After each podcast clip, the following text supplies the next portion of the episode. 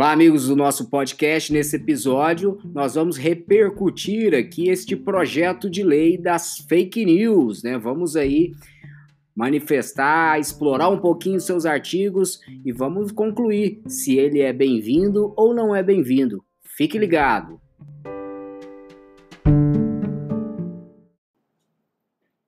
Olá, amigos. Vamos falar aqui agora dessa repercussão do projeto de lei que visa aí combater a fake news, né? Nós estamos num momento no Brasil muito é, complicado, não só no Brasil, mas no mundo inteiro, mas a gente faz questão de complicar um pouquinho mais aqui com essa crise política e no meio de uma pandemia, um projeto de lei absolutamente polêmico e que me deixa bastante preocupado por um risco à nossa liberdade de expressão, bem como também um risco às atividades de vários provedores de aplicações de internet. Ah, o projeto por si só ele é uma, um absurdo no sentido de que ele joga a responsabilidade para o setor privado, para os provedores de algo que é inerente ao Estado, ao poder público. Vejam só, combater fake news, é uma política que tem que abranger educação digital, tem que abranger estruturação das polícias, melhoria da capacidade investigativa, um judiciário mais célere, por exemplo. Quantas vezes nós não perdemos a chance de identificar um perfil falso porque o judiciário não fornece a tempo uma decisão dentro daquele prazo previsto lá no Marco Civil de seis meses? E nós temos que lembrar que o provedor de conexão tem um ano desde esse fato. Então, muitas vezes você consegue que o provedor de aplicação forneça, mas às vezes não sai um ofício para que o provedor de conexão traga os dados dos titulares. A compreensão, por exemplo, da necessidade de uma porta lógica, de outras informações que são importantes para ser, serem fornecidas, multas que são aplicadas e não são cumpridas pelos provedores. Este é o sistema que combate desvios da internet. O projeto ele visa é fazer com que os provedores passem a ser responsabilizados. Ou seja, nós estamos partindo por uma censura. E censura por quê? Nós estamos punindo o meio e não o indivíduo. Isso já vai contra, contra a natureza ah, da própria internet, né, que são essa interconexão, a questão da liberdade de expressão, a liberdade da informação e também contra o que foi previsto lá no artigo 19 do Marco Civil, que estabeleceu que a responsabilidade dos provedores é somente quando ele descumpre uma ordem judicial e não pode ser responsabilizado pelo conteúdo postado por terceiros. É, é, é, é este o sistema jurídico que tem que, tem que prevalecer.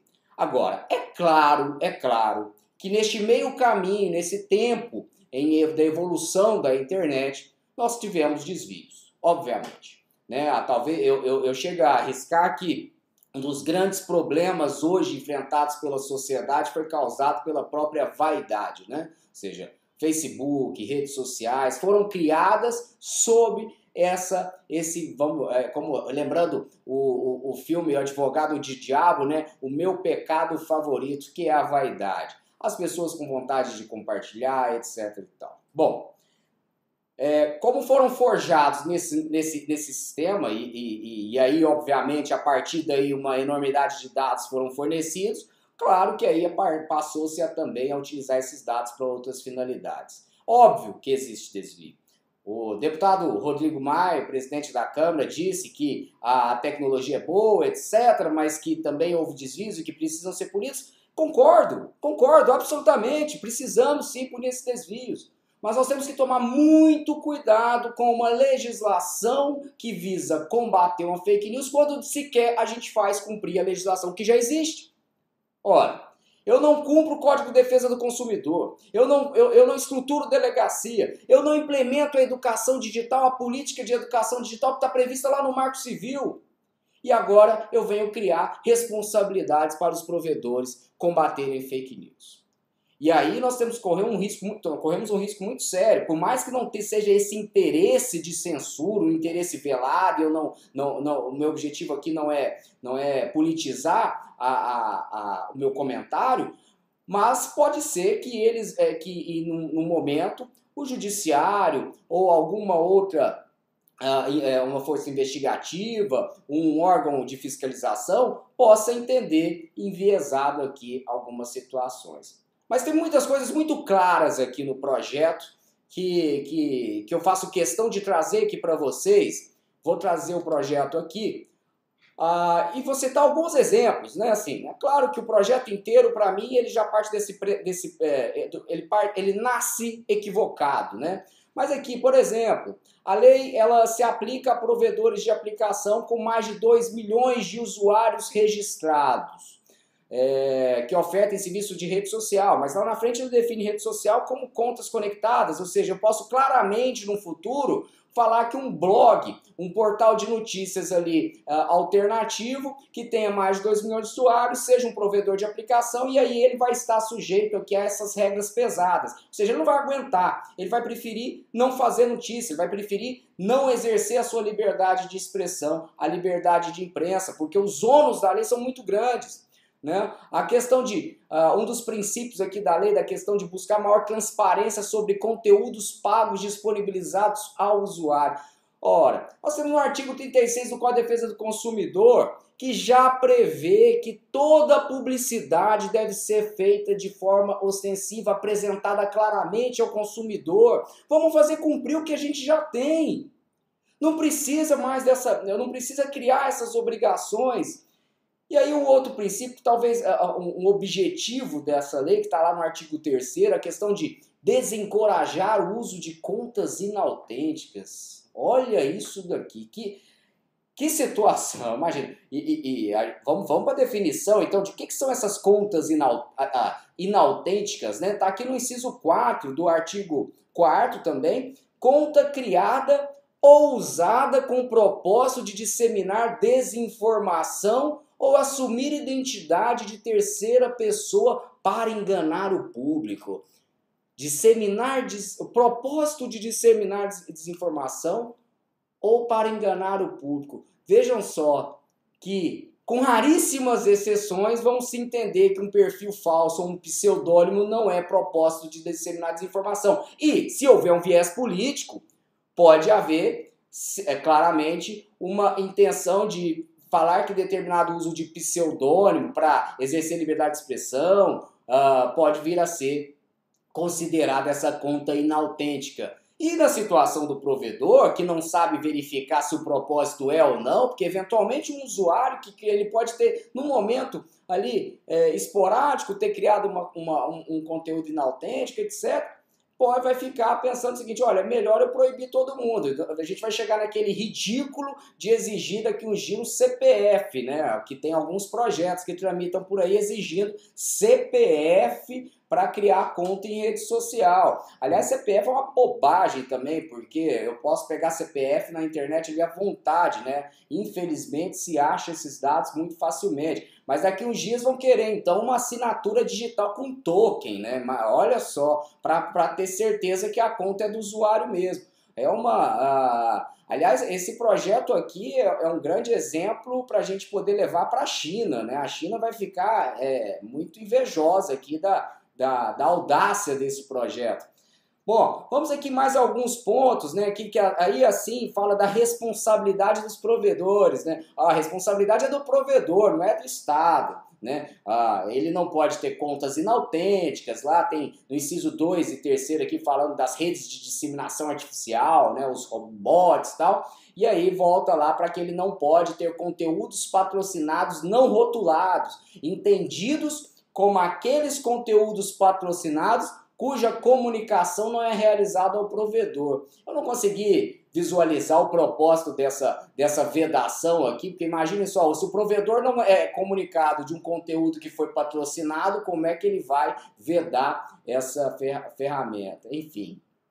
E lá no parágrafo terceiro, uma preocupação do legislador, né? Olha, é, se eu, é, a gente vai criar aqui algumas regras mas a tecnologia muda, então vamos, a responsabilidade é de vocês, provedores, para sempre fiscalizar e, e buscar a, é, é, é, punir ou, ou impedir esses comportamentos inautênticos. Diz aqui o parágrafo terceiro dada a natureza complexa e em rápida mudança do comportamento inautêntico, os provedores de aplicação devem desenvolver procedimentos para melhorar as proteções da sociedade contra comportamentos ilícitos, incluindo a proteção contra o uso de imagens manipuladas para imitar a realidade, o famoso deepfake, né? aquele que muda o rosto ali e coloca num vídeo. É, é claro, a gente precisa combater isso mesmo, mas veja que a responsabilidade é do provedor de aplicação para desenvolver procedimentos para melhorar as proteções da sociedade. O provedor agora é que tem que proteger a sociedade contra comportamentos ilícitos. Imagine só alguma ofensa que se tiver a um parlamentar, ofensa a algum determinado político, um governador, ao presidente, que se acha então que ali um juiz possa entender que houve um comportamento ilícito e a rede não puniu. Então você já acaba com o artigo 19 do Marco Civil da Internet. Por quê? Lá fala que eu só respondo quando uh, um juiz diz que é para eu remover determinado conteúdo. E eu não removo. Agora, aqui do jeito que está escrito, eu, eu simplesmente fico numa situação em que se eu não desenvolvo esses procedimentos, ou seja, se eu não não, não impeço esse conteúdo, comportamento ilícito, eu estou cometendo uma irregularidade desse PL da fake news. Bom, dever de transparência, isso é ótimo, de transparência com o uso de dados, é, é, é claro que isso é, é até um dos princípios da LGPD, não tem problema algum, desde que agora, quando a gente vai minuciar esses, essas obrigações aqui aos provedores, além de criar um ônus é, não previsto até na, na, na LGPD, ele cria aqui, por exemplo, no parágrafo 1 né? Quando remover um perfil, as plataformas devem fornecer de forma desagregada dados categorizados por gênero, idade e origem dos perfis vai deixar público uma informação dos perfis removidos. É claro que é um interesse de perseguição de eventual perfil falso, porque mesmo que desagregado, gênero, idade e origem do perfil pode levar à identificação do indivíduo e levar uma identificação sem ordem judicial. Eu estou dizendo aqui de uma informação que vai ser estampada no portal do provedor. É, é, é, é realmente é, a, a, absurdo, né? Ah, aqui no inciso 7 né, do, do artigo, quando, do artigo que fala aqui, do artigo 7 que fala dos relatórios que deverão conter, ele coloca aqui no inciso 7 também, estrutura dedicada ao combate à desinformação no Brasil, contendo número de pessoal diretamente empregado. Olha, o, olha só aos provedores. Está criando o custo de contratação. Vai ter que ter equipe para criar, para combater fake news. É claro que eles têm responsabilidade. É claro que tem. Ah, o, que, o que não se pode é criar uma obrigação por lei sem que o Estado tenha sequer, sequer movimentado nos últimos anos para combater fake news. E eu digo isso porque desde que se discutiu fake news lá atrás, nas eleições, com mudança na legislação eleitoral, nós não vimos nenhum órgão público realmente promover a educação digital. Não se tem notícia de campanhas publicitárias voltadas para isso. Este é o, é, é, esta é a minha grande crítica. Não se educou a população. E agora vem exigir dos provedores, acabando com a inovação no Brasil. O que é o, o, a, o interesse de se inovar, de criar uma nova rede social, cai por terra. Eu não quero mais investir, eu não quero colocar meu provedor no Brasil. Para quê? Muita regra. Se não bastasse já um tanto de tributo que existe, agora nós temos essas regras também. E aí as redes sociais devem atuar para facilitar o compartilhamento de dados com instituições de pesquisas para análises acadêmicas de desinformação. Aqui, lembrando que para a LGPD já prevê esse compartilhamento para institutos de pesquisa, Claro que aí sempre buscando a pseudonimização, a anonimização, privilegiando a anonimização. A seção 3 desta estranha lei prevê, no artigo 9 que aos provedores de aplicação, ela prevê que as medidas contra a desinformação, né? Aos provedores de aplicação de que trata esta lei, cabe a tomada de medidas necessárias para proteger a sociedade, mais uma vez, olha o ônus, aí, o provedor tem que proteger a sociedade contra a disseminação de desinformação por meio de seus serviços informando conforme disposto, o disposto nos artigos 6 e 7 lá, a questão dos relatórios. As medidas devem ser proporcionais, não discriminatórias e não implicarão em restrição ao livre desenvolvimento da personalidade individual, à manifestação artística intelectual de conteúdo satírico, religioso, ficcional, literário ou qualquer outra forma de manifestação cultural. Anotem aí, este artigo aqui vai ser a justificativa de que vão falar o seguinte: não, mas o provedor vai respeitar esse desenvolvimento da personalidade. Mas olha o, olha a armadilha, olha o embuste aqui. Não está a liberdade de expressão. Manifestação artística, intelectual, conteúdo satírico, religioso, ficcional, literário ou qualquer outra forma de manifestação cultural. Mas não fala aqui da liberdade de expressão. E aqui também outra crítica, porque eu não posso remeter a uma entidade privada a análise de viabilidade ou não de conteúdo. Quem tem que analisar isso, fazer ponderação entre direitos fundamentais, é o judiciário que tem as ferramentas próprias para isso,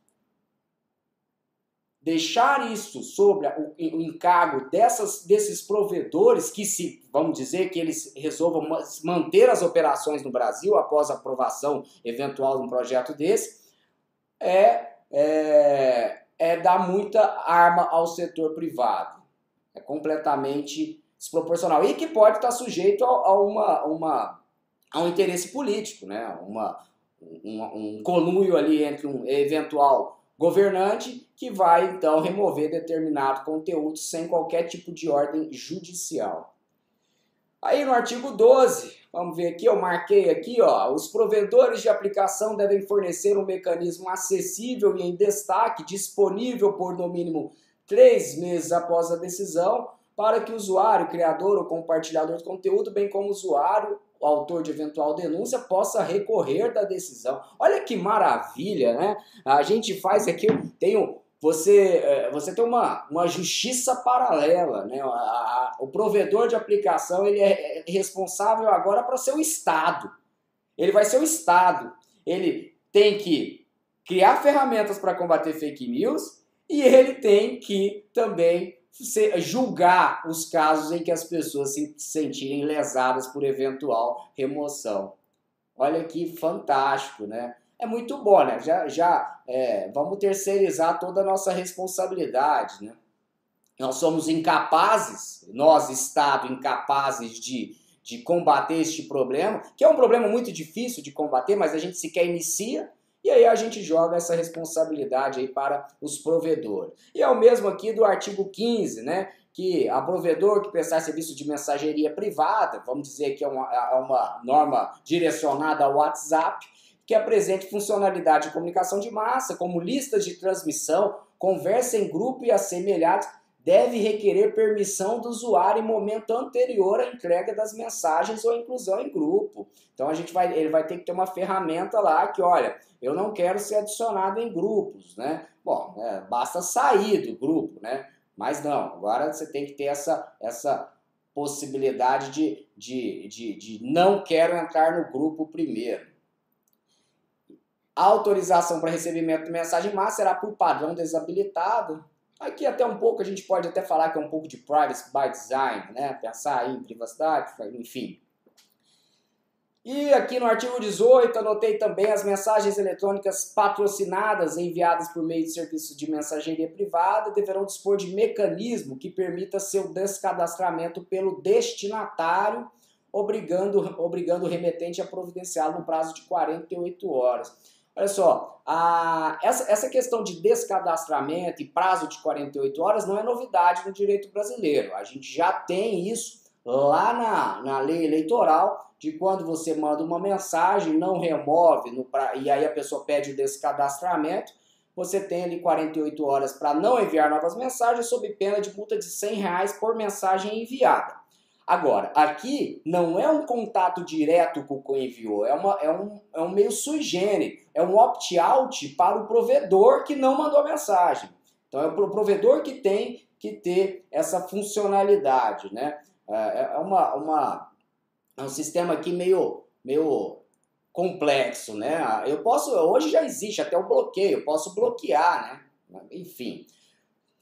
Aí o artigo 20, com o propósito de garantir transparência, os provedores de aplicação devem exigir que todos os conteúdos patrocinados incluam rotulação que, olha só, vai ficar público. Identificar se trata de conteúdo pago ou promovido, ok. Identificar o pagador do conteúdo, incluindo intermediários e pagador original de serviço. Poxa vida, isso aqui são questões que às vezes não, não, não, não são, é, é, são às vezes confidenciais do negócio, quanto que alguém investiu numa campanha. Se há um desvio, peça ao judiciário uma ordem para que eles forneçam essas informações, mas não estampar isso para quem quiser é, para quem quiser e que pode haver até uma utilização indevida né, dessas informações.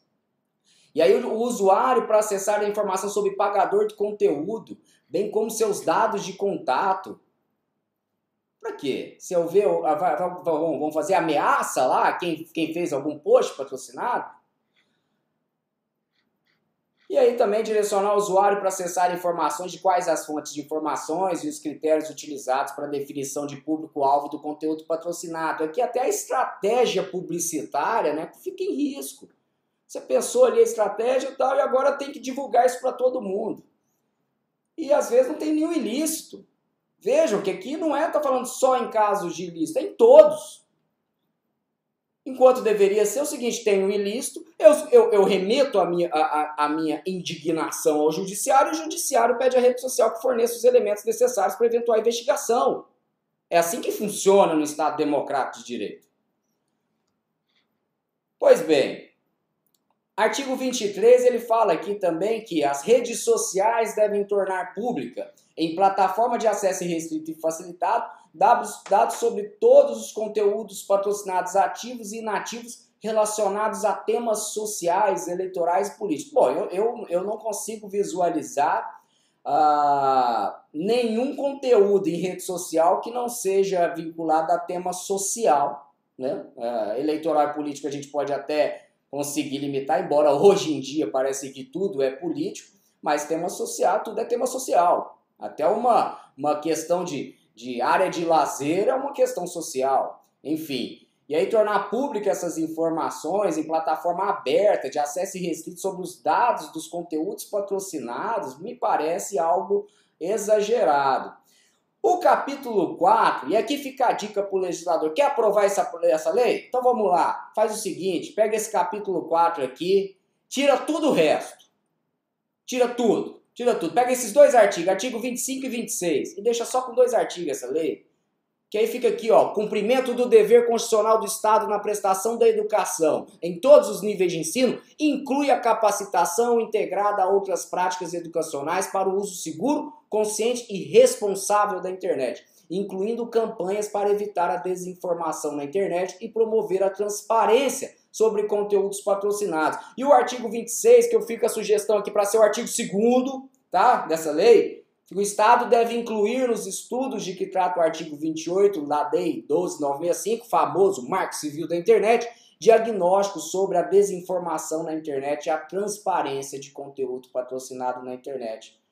Se não quiser dois, deixa só o 25. Tá de bom tamanho. E cumpra a sua missão, Estado, de educar, de orientar essa conversa de inclusão digital, de botar computador nas escolas e nunca ensinar ninguém a, usar, ficar um monte de maquinários sucateados, sem orientação, acabou. Inclusão digital é muito mais do que isso. Tem que efetivamente prestar a educação digital. Essa é sua obrigação, Estado, poder público. Não é obrigação do setor privado. Por fim, Vamos falar aqui das sanções, que não são pequenas. O provedor está sujeito, na gradação dessas sanções aqui, à proibição do exercício das atividades no país. É claro que está aqui no artigo 28, vão dizer e se defender, de que essas penalidades vão ser aplicadas pelo Poder Judiciário, assegurado o devido processo legal, a ampla defesa e o contraditório. Mas não é só sanção. Não é só sanção. Eu tenho já uma série de ônus financeiros e ônus operacionais ao provedor de aplicação que não me parecem justos e adequados à iniciativa privada. Mas ainda que assim tem uma armadilha. Porque no artigo 28 ele fala: sem prejuízo das demais sanções civis, criminais ou administrativas. Está sujeito a uma enormidade de outras sanções administrativamente que pode aplicar multa sem que seja analisado pelo judiciário. É claro que vai poder depois recorrer ao judiciário. Mas aqui tá, tá dizendo que a, a, que a multa, ela fala o seguinte, vai ser analisada pelo judiciário, mas também pode aplicar sanções civis, criminais ou administrativas. Bom, não entendo o objetivo aqui, se, é, se não transparecer uma legalidade ou uma constitucionalidade desse projeto absolutamente inconstitucional. Bom, por fim, coloca lá na lei de improbidade, faz uma alteração na lei de improbidade administrativa, colocando lá como um dos atos de improbidade disseminar ou concorrer para a disseminação de desinformação por meio de contas inautênticas, disseminadores artificiais ou redes de disseminação artificial de desinformação. Aqui é claramente uma punição a servidores públicos que participarem dessas redes de fake news, talvez direcionada ao famoso gabinete do ódio, né, com a sede no poder público, etc e tal. Bom, amigos, uh, sei que o vídeo foi um pouquinho extenso, mas é aqui nós passamos toda a legislação para ficar o recado e eu quero que esse vídeo aqui chegue também aos parlamentares para que se atentem ao risco que estão cometendo por uma questão política. O risco de nós virarmos uma China, o risco de acabarmos com a inovação no Brasil, de criar um ônus à iniciativa privada já tão sobrecarregada de tributos e outras burocracias, também criando aqui agora essa obrigação que o Estado não cumpriu de acabar com as fake news. Um abraço para vocês e que torcemos que haja um bom senso e não tocar adiante este projeto.